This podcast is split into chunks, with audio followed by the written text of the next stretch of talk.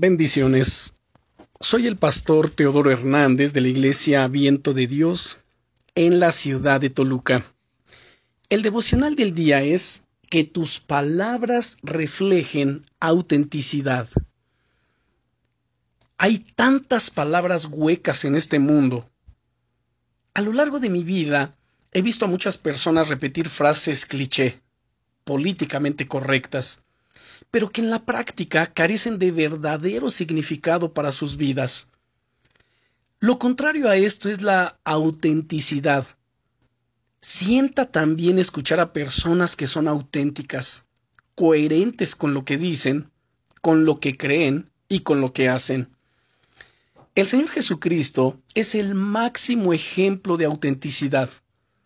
No solo predicaba, sino que vivía perfectamente lo que decía. Sus palabras formaban parte de su ser.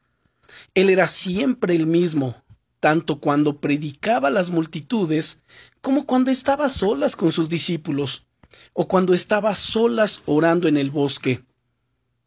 Querido amigo, querida amiga, es tiempo de que nuestras palabras sean un reflejo de quienes somos en realidad. Que cualquier rastro de fariseísmo sea totalmente desterrado de nuestras vidas. Porque como decía el Señor Jesucristo acerca de ellos en el Evangelio de Mateo capítulo 23 y versículo 3, dicen y no hacen. Que no sea así en nuestras vidas.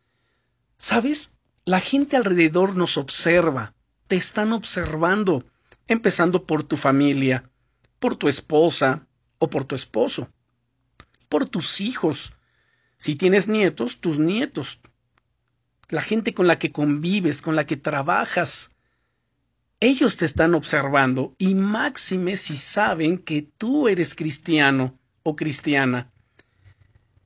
Recuerda esto, que las cosas que digamos, que vamos a hacer, realmente las hagamos que no tengamos miedo de ser vulnerables y de compartir con otros de manera sabia aquello por lo que estamos pasando. Que no busquemos dar una apariencia de algo que no somos, motivados por orgullo. Que tengamos la humildad, la humildad de pedir perdón cuando fallamos a otras personas. Que nuestras palabras sean transparentes y llenas de significado, porque finalmente Dios te conoce mejor que nadie y tu familia, la gente que por años ha convivido contigo, te conoce muy bien.